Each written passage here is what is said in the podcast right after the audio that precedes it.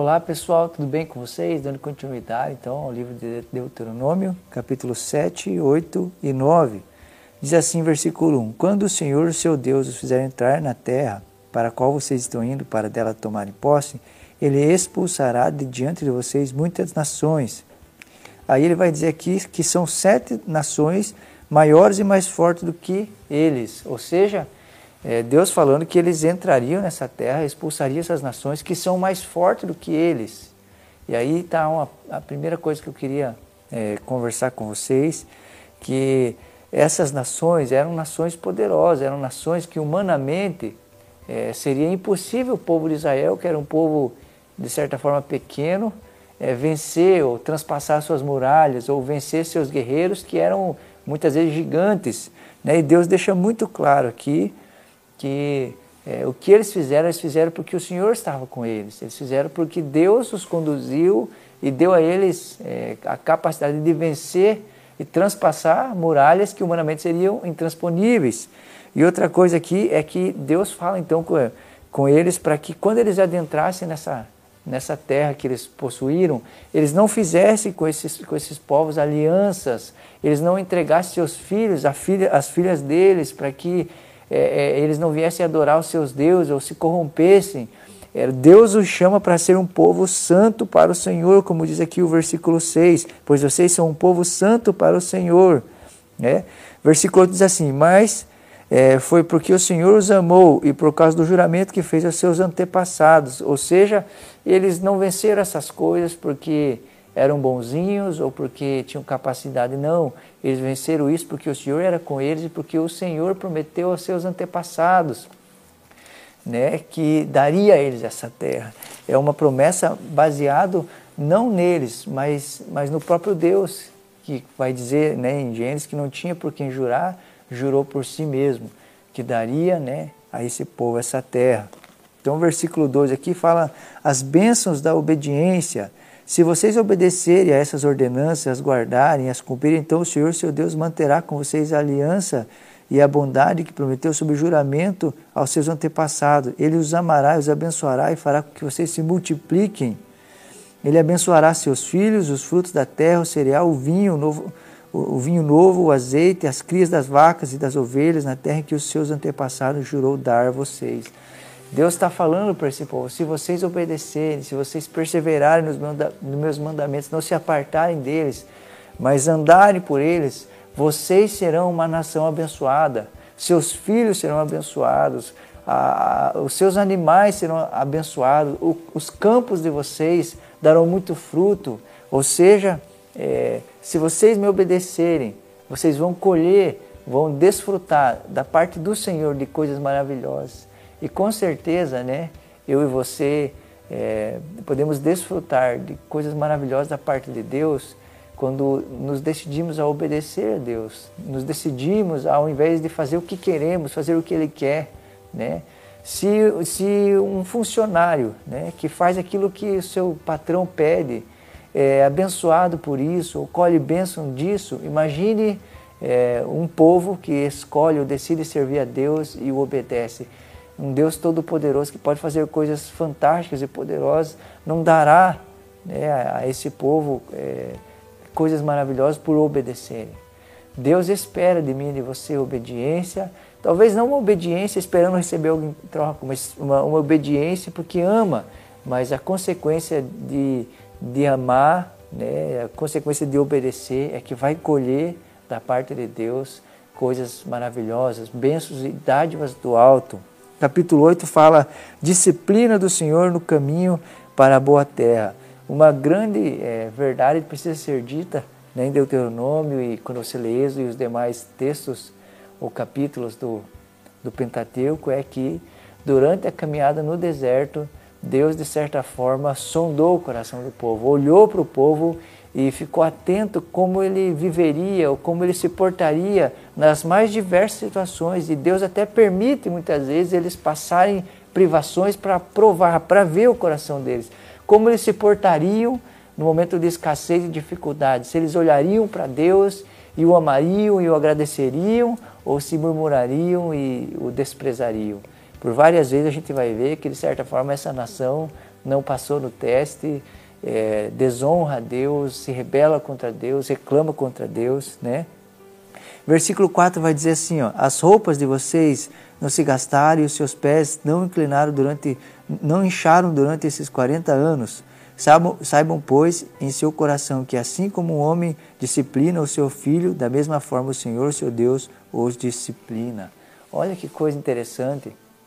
Eles, eh, Deus privava eles em alguns momentos para provar seu coração, mas nunca os deixou, nunca os desamparou, como um pai que cuida do seu filho, que corrige o seu filho. Assim Deus se é, é, agiu com essa nação e com certeza é assim que Deus age comigo e com você. Há momentos difíceis da nossa vida, há momentos que passamos que é, não são fáceis, mas que a gente possa agir diferente talvez desse povo que resolveu reclamar, se queixar ou dizer certas coisas para Deus que não condiziam, mas que a gente consiga olhar a Deus como um Pai que, mesmo que permita passar certas coisas, Ele nos ama e com certeza, seu tempo nos ajudará, nos consolará e nos abençoará. É, versículo 10 fala assim: advertência contra a ingratidão. Depois que tiverem comido até ficarem satisfeitos, louve o Senhor, seu Deus, pela boa terra que lhes deu. Tenha cuidado de não se esquecer do Senhor, seu Deus, debaixo de, eh, deixando de obedecer os seus mandamentos, as ordenanças, os seus decretos que, lhe dese, que lhes ordeno. Olha que coisa interessante. Eh, ele está falando: olha, depois que vocês se comerem, depois que vocês estiverem em suas casas, que vocês entrarem na terra, né, estiverem bem, não se esqueçam do seu Deus. Não, não, não deixe Deus de lado. Entenda né, quem é Ele e o que Ele fez por vocês. Não abandonem. E é muito comum, não somente nesses dias, mas nos dias de hoje, após recebermos certas coisas, sermos abençoados, seja com um bom carro, com uma boa casa, com bens ou coisas parecidas, até mesmo com saúde, muitas vezes nos esquecermos de quem fez essas coisas por nós. Muitas vezes nos esquecermos do que tínhamos antes, de contarmos moedinhas e talvez hoje temos um poder aquisitivo maior. Nós não podemos nos esquecer quem fez isso por nós, quem nos deu saúde, capacidade para realizarmos certas coisas. Não podemos colocar essas coisas na nossa conta, mas entendermos que tudo isso vem de Deus e sem Ele não fazemos nada.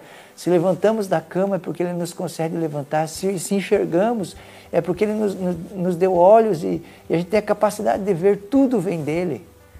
Que a gente não seja como essa nação que às vezes em momento é, de bênçãos e dádivas se esquecia de Deus, e facilmente se agarrava a outros deuses e se entregava à idolatria. Capítulo 9, é, ele diz assim: O mérito não foi de Israel. Olha que interessante. Ouça, Israel. Hoje você está atravessando o Jordão para entrar na terra e conquistar nações maiores e mais poderosas que você, os quais têm cidades grandes com muros que vão até o céu. O povo é forte e alto, são os Enaquins. Você já ouviu falar deles e até conhece o que se diz. Quem é capaz de resistir aos Enaquins? Esteja hoje certo de que o Senhor, seu Deus, Ele mesmo vai adiante de você com fogo consumidor. Ele os exterminará e os subjugará diante de você, e você os expulsará e os destruirá, como o Senhor lhe prometeu. Isso é algo é, interessante novamente a se destacar. Deus está falando para essa nação: olha, vocês é, vão vencer esse povo, vocês vão é, vencer essas batalhas, mas não tem a ver com vocês. Esse povo é mais forte que vocês, tem mais recursos que vocês, tem gigantes, vocês não têm gigantes. E o mérito de tudo isso não é a força do seu braço, mas é porque eu vou com vocês. E porque eu vou com vocês, vocês vencerão. Olha que coisa interessante, um pouquinho né, lá atrás ou em Êxodo você vai ver quantas vezes o povo de Israel que decidiu batalhar sem Deus ou ir para a luta sem Deus e foram destruídos ou foram é, é, perseguidos e eram nações que nem, nem eram tão poderosas assim. A força desse povo não estava nele, mas no Deus que eles serviam. E essa é a maior prova né, de que essa nação tão pequena é, venceu coisas tão grandes, o Deus a quem ele serviu. Sei que você e eu, quando olhamos para nós e diante das coisas que passamos ou enfrentamos, é, às vezes é, se sentimos tão pequenos mesmo em relação a essas coisas. Mas a grande verdade é que Deus é poderoso para vencer gigantes e transpor muralhas que eu e você jamais conseguiríamos. Né? Que a nossa confiança esteja sempre nele e que quando as coisas se realizarem, a gente não olhe para nós como se é, por nós fôssemos, fizéssemos essas coisas, mas devolvêssemos a Deus aquilo que lhe pertence, a glória, a honra e o louvor. Aqui então, versículo 7 do capítulo 9 vai narrar então a, a, novamente o episódio do bezerro de ouro. E uma coisa interessante é que aqui você vai perceber Moisés como um, um avô narrando aos seus netos tudo aquilo que aconteceu. Né? E a história, o enredo todo dessa história, falando de que como ele subiu ao monte, né, ficou lá por 40 dias e 40 noites, não comeu, não bebeu, falando que o povo ele então se corrompe, faz um bezerro, né, narra quando ele chega e vê tudo aquilo, quebra as tábuas da lei. Eu fico pensando, essa nova geração, escutando Moisés e ouvindo essas coisas, talvez pensando como, como eles puderam fazer isso, como eles é, fizeram essas coisas, por que eles não serviram a Deus, né? E talvez olhando para essa nação que havia aparecido no deserto e pensando certas coisas a respeito deles. Né? Mas a grande verdade é que tudo isso que Moisés estava relatando, estava mostrando a essa nova geração é para que eles não caíssem nos mesmos erros dos seus antepassados, mas que escolhessem trilhar por outro caminho. Quero dizer a você, talvez você escuta as histórias do seu pai, da sua mãe, dos seus antepassados e você pense certas coisas a respeito deles, como eles fizeram certas coisas. Primeira coisa que quero dizer a você, você não precisa ser igual a eles, você pode trilhar por outro caminho, você pode pegar, às vezes, os exemplos maus e ruins que eles tiveram e escolher não trazer para a sua vida, mas andar por uma outra estrada. E, de alguma maneira, tudo aquilo que eles fizeram de bom, é, trazer para a sua vida e se agarrar, que com certeza será útil para você e para gerações futuras. Que Deus te abençoe e até a próxima.